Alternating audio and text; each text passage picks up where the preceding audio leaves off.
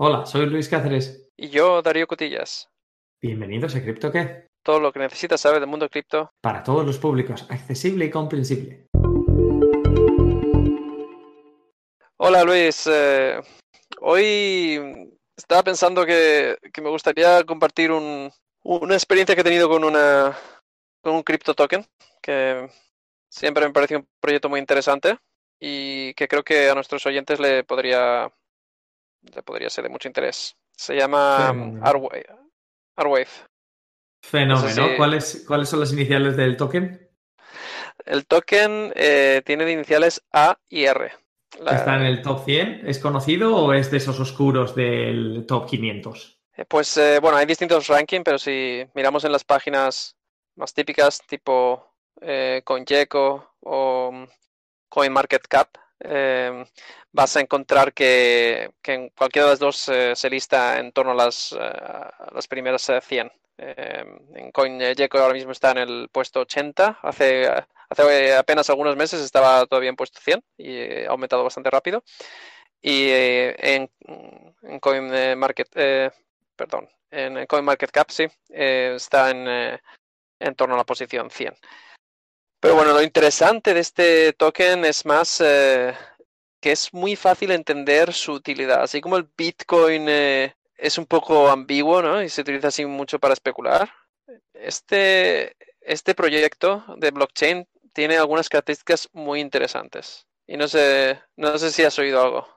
Yo estoy deseando verlo, pero primero quiero, me trae curiosidad, porque dado que vamos a hablar por la, en la moneda que está rankeada en el 80, creo que has dicho, 83 en eh, CoinGecko, ¿cómo llega una moneda de este tipo a tu vida o un token? ¿Cómo, ¿Cómo apareció la inspiración de, oye, voy a ir al 80 de la lista y esto tiene un icono muy bonito? ¿O cuál fue el proceso? por el cual Arwave apareció en tu vida? Lo cierto es que no recuerdo con exactitud cómo llegué a conocer eh, de este proyecto. Lo que sí que sé es que era un momento en el que estaba intentando aprender más sobre, sobre, sobre cripto tokens y estaba intentando leer sobre proyectos que pudiese entender. Hay muchos proyectos que de alguna forma eh, escapaban mi comprensión inicial, muchos conceptos relacionados con estas finanzas descentralizadas que eran no sé, sonaba todo muy abstracto. Pero este proyecto lo que tiene de particular es que está centrado en lo que se llama almacenamiento permanente. Y el almacenamiento permanente, imagínate un, disco duro para toda la vida. Y entonces esto fue muy fácil de entender y eso fue lo que me, lo que me llamó la atención. Y cuando dices un disco duro para toda la vida, ¿hay algún tipo de limitación de lo que puedes eh, almacenar o puedes almacenar cualquier tipo de, de ficheros o datos. O sea, me imagino, y pregunta práctica, mis títulos de la universidad, que ahora mismo no tengo ni idea de dónde paran, ¿los podría escanear y almacenar en este tipo de almacenamiento permanente distribuido o...? Bueno, eh, sí, sí podrías. Lo que pasa es que esto no hay que pensarlo como un disco duro. Lo que quería decir era, es un, blockchain que resuelve el problema de cómo almacenar la información de manera, eh, de manera permanente, ¿no? Y para ello, este blockchain em, establece una serie de mecanismos de recompensa a los distintos nodos de la red que em, va a, promocionar que, que las personas que participan en este blockchain quieran mantener los datos por la mayor cantidad de tiempo. Entonces, imagínate que tú eres una persona que tienes un montón de discos duros en tu casa, libres, que no usas para nada, y tienes un ordenador, pues te lo conectas a esta red, pones estos discos duros a disposición de, esta de este blockchain llamado Arwave Network, Arwave escrito Arwave, em, y, y entonces para tú vas a recibir recompensas ligadas a la probabilidad que una persona vaya a poder encontrar información en tus discos duros. Entonces, eh, la recompensa, bueno, esto está explicado muy a grosso modo porque al final eh, la recompensa eh, le afectan varios factores. Hay también algoritmos em, criptográficos que hay que resolver, como el Bitcoin, pero un, punto de, diferenciador con respecto al Bitcoin es que los nodos están como, ¿cómo se dice? Encourage. Em, se promociona que los nodos Sí, pues eh, se promociona eh, que, guardes la información por mucho tiempo, porque esta blockchain lo que hace es que cuando, para validar un, para validar transacciones y, digamos que seas el nodo ganador de, que ha firmado una determinada transacción y, ganar tus tokens cuando estás eh, haciendo estas operaciones, le vas a tener que hacer una cosa que se llama proof of storage, que es como una prueba de almacenamiento, que significa que tienes que demostrar que no solo tienes esto que estás, esta información que quieres em, grabar en, el, en el permaweb que se llama, en este almacenamiento distribuido, sino que, que tienes que probar que también tienes la información guardada de, de a lo mejor hace hace mucho tiempo. O sea, al final es, una es eh, aleatorio. Eh, se, calcula un número aleatorio que está que ese número digamos identifica una, un, bloque en el, en el eh, blockchain y tú tienes que demostrar que tienes ese bloque. Y si no tienes ese bloque no puedes ganar esa ese, esa, esa validación de, de bloque. Entonces no recibirías token. Entonces por eso a ti te interesa tener o sea lo ideal es que tengas toda la red porque significa que una vez has ganado, digamos, en, tema computacional, que has sido el primero en calcular lo que tengas que calcular, eh, vas a tener que probar que además tenías información anterior. Si tienes toda la información del blockchain, vas a poder decir sí, lo tengo. Si no lo tienes, mm, te vas a tener que fastidiar y esperar a, la siguiente oportunidad para ganar tus tokens. Entonces, eh, pues esa es una característica interesante desde mi punto de vista. Definitivamente es interesante. Estás, estás haciendo uso de la cantidad de espacio disponible en los distintos eh, sistemas de almacenamiento que hay, que ahora mismo están en desuso, porque imagino que ese espacio que no es utilizado por nadie pasaría a tener cierta utilidad.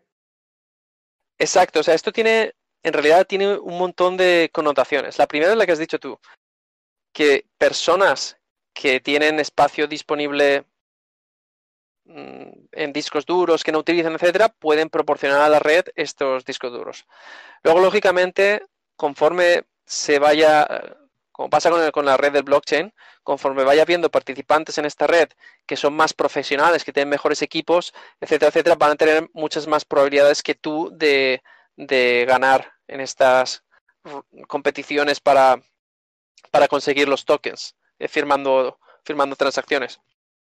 Pero Inicialmente sí, inicialmente cualquier persona puede participar. Eh, de hecho, yo he experimentado con esto, intenté instalarme eh, el software que se utiliza para participar en esta, en esta red. No tuve mucho éxito porque no quise esperar a que se descargasen los 4 eh, terabytes de información que había en ese momento. Y mm, la verdad es que sería, sería muy interesante. No lo he controlado hoy cuánto está. Se esperaba que a principios de este año, yo empecé, empecé en esto, eh, a mirar este proyecto a finales del 2020. A principio de 2021 se esperaba que esta permaweb tuviese ya 80 terabytes de información. Estamos, hablando de pasar de 4 terabytes eh, a finales de, 2020 a 80 terabytes. Ahora mismo, si, encontramos ese dato, sería muy, muy interesante, la verdad. Em, y bueno, esta es una de las cosas muy interesantes que, resuelve el, eh, o sea, tiene una función, digamos, social, ecológica, pero es que luego resuelve problemas reales, porque hay aplicaciones o, sistemas que no pueden permitirse el lujo de guardar la información en un proveedor mm, de servicios sin que eso suponga una amenaza. O sea, imagínate que, imagínate China queriendo guardar mucha información y a lo mejor China es un mal ejemplo. Bueno, he dicho China, podría haber dicho España o cualquier otro país, ¿vale?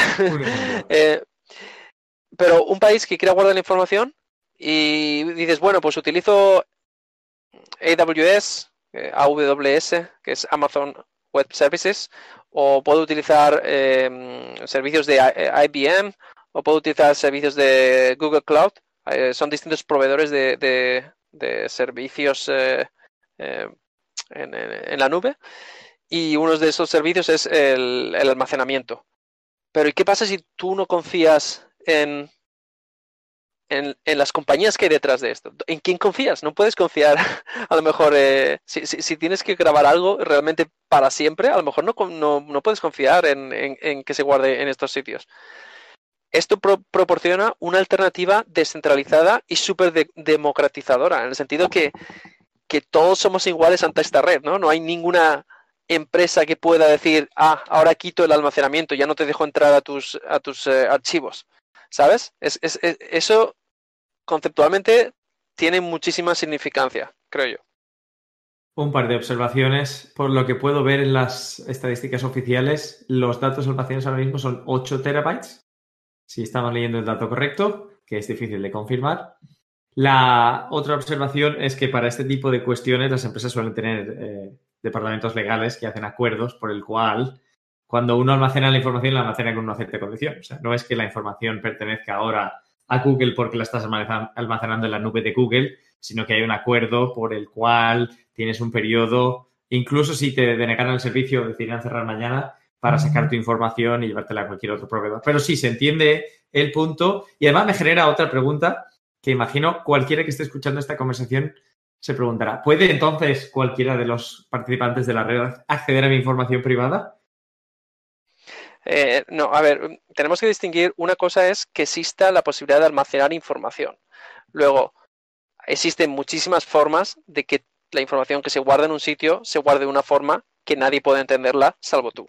Ahí entramos en otro, en otro tópico, que, en otro tema, perdón, eh, que sería el, cómo se cifra información, etcétera, etcétera. No, esa no es, no es, eh, eso no sería un problema, digamos sí que es más problemático otro problema, que se permite guardar cualquier tipo de información, porque eso también tiene aspectos éticos. Es decir, quizá eh, nos parecería bien que cierto tipo de información no se guardase, ¿no? Mm, un claro ejemplo, pues cualquier tipo de contenido, violencia Vamos a dejar sexual, etcétera. Cualquier tipo de contenido que sea de que desafíe las, las autoridades eh, locales no debería ser almacenado. Pero la cuestión está en, ¿hay alguien verificando este tipo de almacenamiento? Eh, y la respuesta es un poco compleja y quizá no, eh, no queremos entrar en detalle. En, en, este blockchain sí que es cierto que se definen ciertas, ciertos mecanismos en la red en el cual se pueden crear ciertos como como si fuesen filtros, ¿vale? Al, contenido. Lo que pasa es que esto hay que cogerlo con pinzas, porque al final tú no puedes obtener no puedes obtener control en una red descentralizada. No puede existir el control 100%, porque el propio, la propia definición de ser descentralizada quiere decir que no hay una autoridad central. Entonces se basaría más en, en, en una especie de ranking si muchos nodos se ponen de acuerdo que este contenido no debería ser almacenado, entonces no va a ser almacenado. Pero todo eso va a depender del el interés de los nodos que participan en la red. O sea, tecnológicamente sería posible si muchos nodos de la red se ponen de acuerdo guardar cualquier tipo de cosa. Lo que pasa es que, bueno, se presupone que la gente operando en estas redes, la gran mayoría va a tener una, va a tener una ética favorable desde el, punto, de vista de la sociedad y entonces de esa forma puedes, eh, digamos, eh, eh, alinear a los, a, los actores que no, que no sean igual de éticos.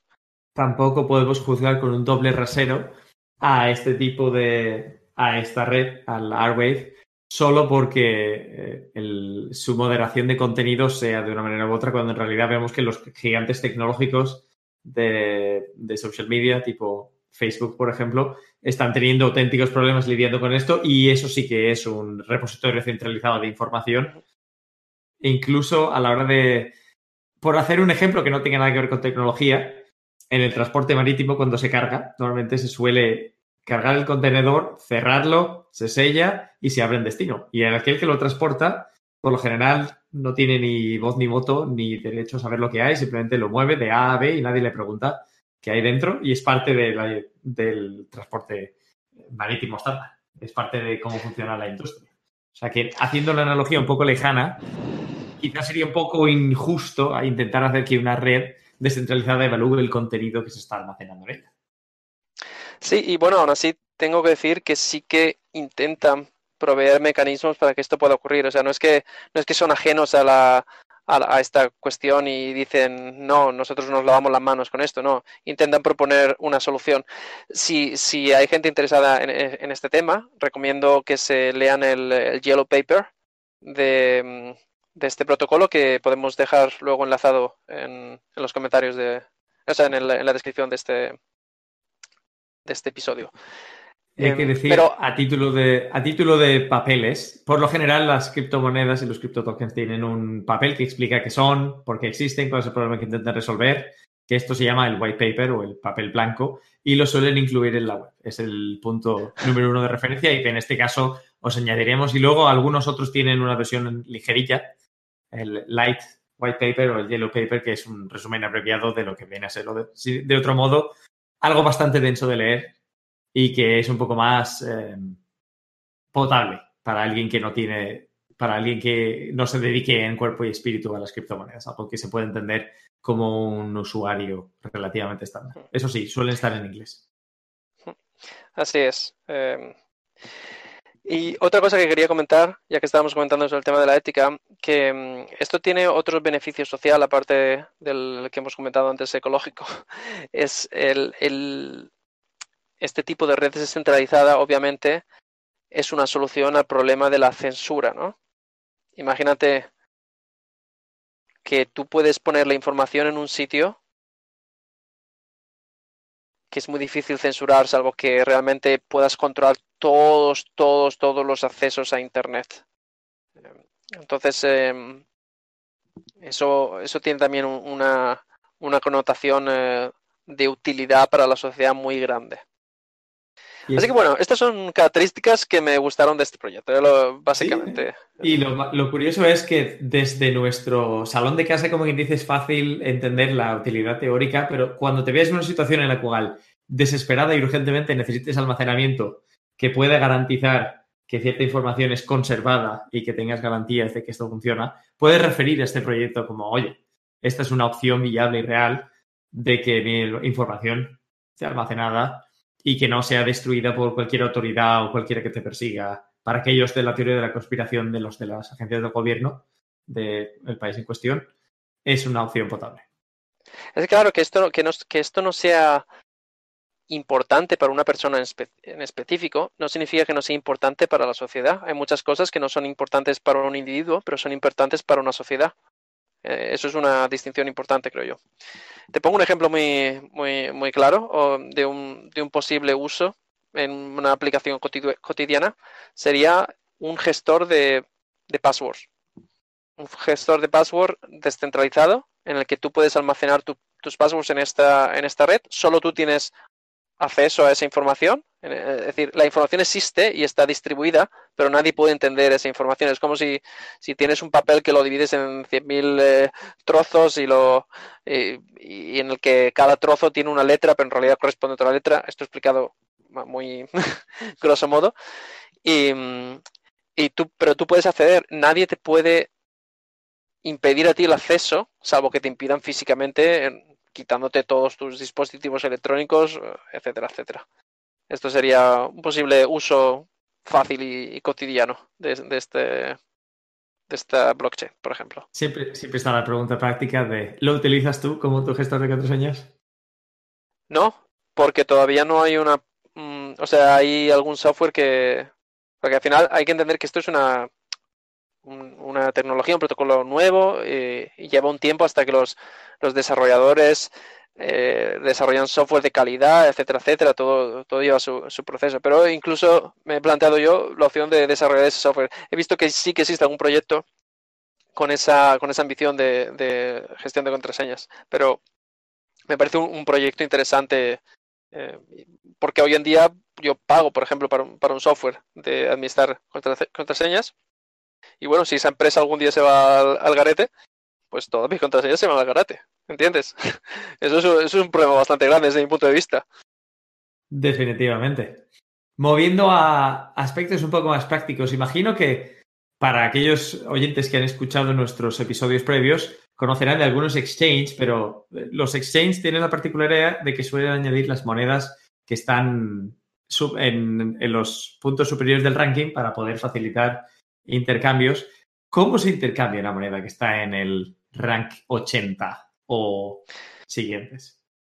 Esto es muy interesante eh, porque uno de los, de los puntos más dolorosos cuando estuve investigando sobre, sobre Airwave fue cómo conseguir estos tokens. Es decir, yo quería comprar esto, decía, esto tiene mucho futuro, ¿dónde lo compro? ¿Dónde lo compro? Y al final no hay, no hay muchos, eh, no hay muchos exchanges que, que listen Airwave en este momento, lo cual desde mi punto de vista lo convierte, y esto no es financial advice, eh, esto no es recomendación financiera,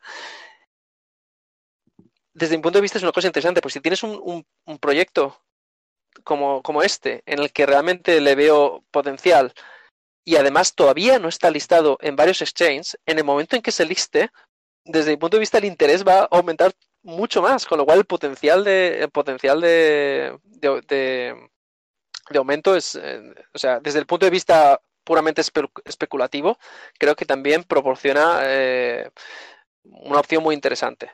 Y para poner un ejemplo concreto, estamos hablando que en 2020, diciembre, el token Arwave se, se estaba, ¿cómo se dice? Trade, comercializar, no, se estaba eh, cambiando. Se intercambiaba. Se intercambiaba a 2,5 em, eh, dólares por token y hoy en día está a 33 eh, más o menos 33 dólares por token. Y todo hay que decir que además de una forma muy estable, o sea, hay, hay criptomonedas que efectivamente se han disparado un día para otro, pero a lo mejor el día siguiente han, tenido un bajón enorme. Lo que me una de las cosas que más me gustan de web es que ha tenido un crecimiento bastante considerable, pero también de una forma continua. O sea, siempre ha estado como subiendo, subiendo, subiendo. No sé hasta cuándo va a llegar, ¿vale? Yo no, puedo predecir el futuro. Mi predicción aleatoria había sido que, en este año llegaría en torno a los, a, los 20 dólares y se ha, se ha superado con, con, creces. Em, desgraciadamente, desgraciadamente, no, no, al final uno no, no se atreve ¿no? A, a, comprar todo lo que le hubiese gustado, pero, pero bueno, aún así el proyecto le veo mucho, le, veo mucho futuro desde el punto de vista eh, desde un punto de vista útil para la sociedad. Y eso es lo que, lo que más me gusta de, este toque. Excepto, ah, siempre en el mundo de, la criptomoneda es fácil mirar a un año atrás y decir, mira, ha tenido un 5.700% de rentabilidad, cuando no conocía la moneda ni el fundador y no había manera de comprarla.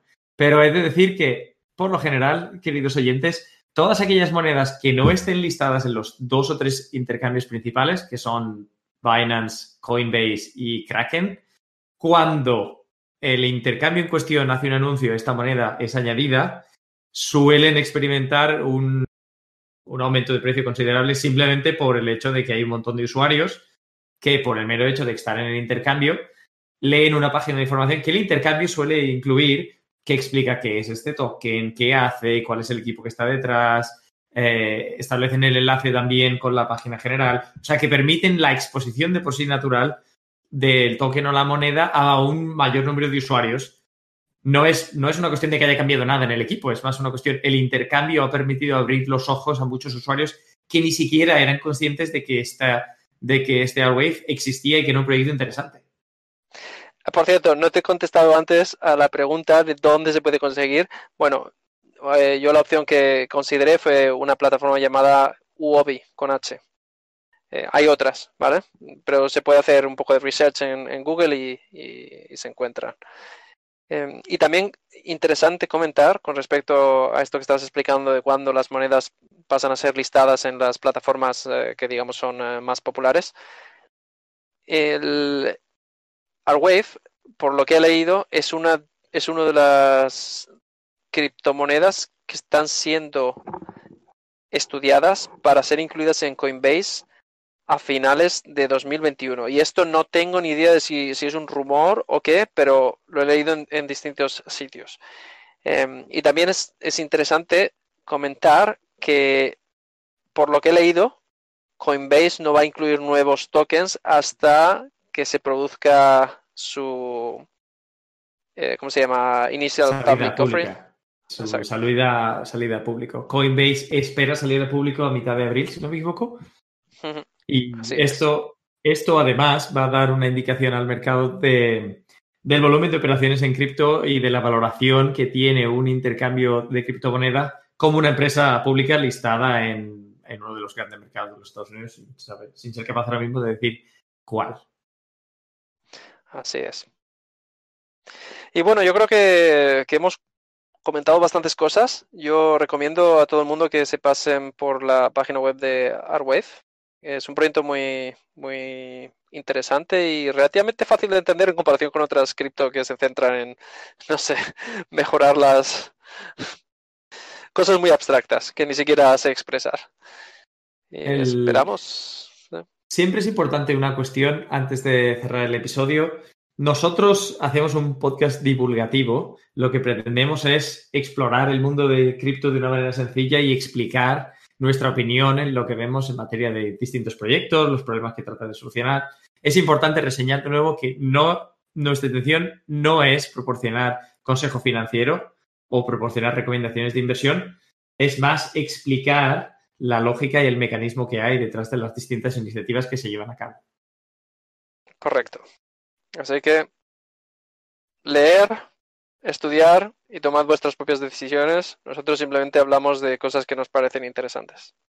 Correcto. Antes de invertir, hay un dicho muy conocido que ahora todo youtuber o podcaster en materia de cripto dice, do your own research, haz tu propia investigación para poder determinar si lo que te estamos contando, querido oyente, es, eh, se corresponde a la realidad o no. En el fondo, tú solamente estás escuchando nuestra interpretación. Así es, pues hasta la próxima. Un saludo. When you need mealtime inspiration, it's worth shopping Kroger, where you'll find over 30,000 mouth-watering choices that excite your inner foodie. And no matter what tasty choice you make, you'll enjoy our everyday low prices, plus extra ways to save, like digital coupons worth over $600 each week. You can also save up to $1 off per gallon at the pump with fuel points. More savings and more inspiring flavors make shopping Kroger worth it every time. Kroger, fresh for everyone. Fuel restrictions apply.